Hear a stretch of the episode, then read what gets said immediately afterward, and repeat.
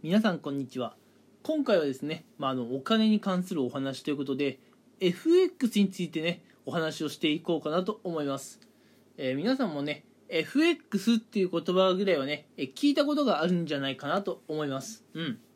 えー、まあ要するに為替レートってやつですね、うん、日本と日本以外の国のあの為替レート。で、まああのその時々のね差分を利用して、まあ、利益とか損失とかを、まあ、出していく。そういったものになりますね。すごいざっくりと説明しちゃいましたけれども、うん、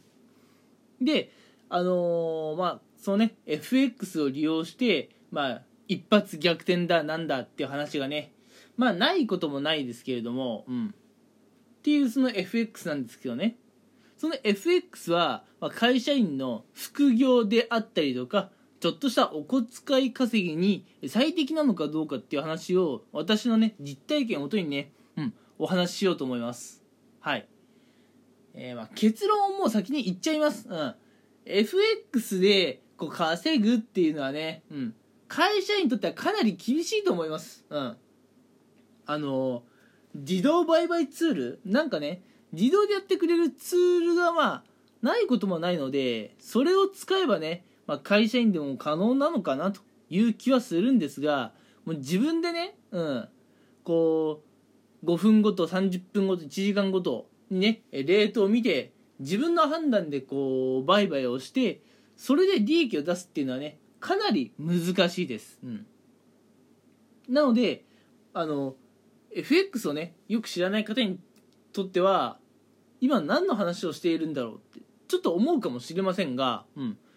えー、これからね FX に挑戦してみようと思っている方はですね FX に挑戦するくらいだったら、まあ、別のとこにねこうお金を使った方がいいかなという気がします。うん。まああのお金の投資先ってことでね FX 以外のところに投資する方が私はおすすめじゃないかなと思いますね。うん。えー、FX でうまくいくような人ってもうなんだろう自分の判断で売買をしない本当にだから自動で取引をやってくれるようなツールを利用している方かあるいはねもう専業トレーダーって言われるような一日中レートをねこう、まあ、じーっと見ていられるような方ぐらいじゃないかなと思っています。会社員やりながらね結構きついものがありますね。うん。会社の業務をしている間に予想もしない動き方をねしているなんてこともありますから。まあ、なんでね、うん、会社員の方はちょっと FX あまりお勧めできないですかね。うん。で、しかもね、FX の方に気が取られてしまって、本業にね、集中できないっていうことにもなりかねないのでね、うん。FX をやったことがある方はこういう経験あるかもしれないですね。はい。なので、まあ、FX ってところに投資をするくらいであれば、うん。まあ、放っといて勝手にお金が増える可能性がある。うん。という意味では、仮想通貨をね、えー、ビットコインとか、うん、そういったところにね投資する方が私はねまだいいと思いますよ、うん、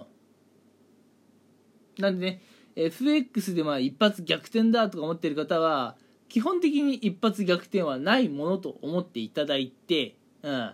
それこそね万が1ぐらいしかね一発逆転はないんですけれども、うん、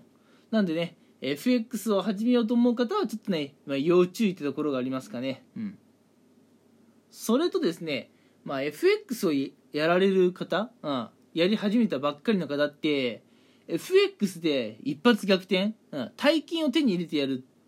って思ってる方が多いと思うんですが、うん。それでもね、FX を始める方のほとんどって、うん、ぶっちゃけね、5万円とか10万円、20万円といった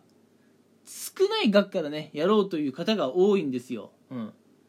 まあ、の5万とか10万20万円って聞いてねこの額を少ないって思う方がどれくらいいるかは分かりませんがはっきり言って FX の世界でこの金額はかなり少ないです、うん、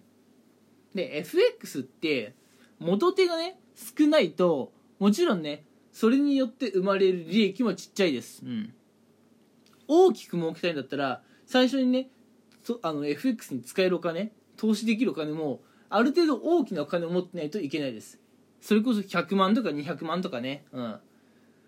100万とか200万ってやっぱ簡単に用意できるお金じゃないじゃないですか、うん、なんでねほとんどの FX を始める方っていうのはもう中途半端にね少ない金額。10万円とか20万円とかで始めてうん。でもねぶっちゃけ10万とか20万じゃ全然利益が出ないんですよ、うん、10万とか20万で始めても全然利益が出なくてむしろねある日突然訪れるあの膨大なね損失の方が大きくついて結局ね、え、負けて撤退ってことになるんですよ、うん、なんでね FX で一発逆転って発想は会社員の皆さんにとっては危ないかなという気がします、うん、私もね、うん、経験ありますよ。私の場合はかろうじてね利益になっていますけれどもとても生活していけるほどの利益ではないです、うん、本当にお小遣い稼ぎだなというくらいですねうんでということでえ今回はね FX を始めようと思っている方はまあ本当にねあの FX やるべきなのかどうかってところで私の意見としては FX をやるくらいだったら他のところにお金を使いましょうよというのが本音です。うん。まあ、ぶっちゃけね、あまり最善策とは思えないですね。はい。えということで今回は、まこんな話をしていきました。はい。それではね、今回も聞いてくれてありがとうございました。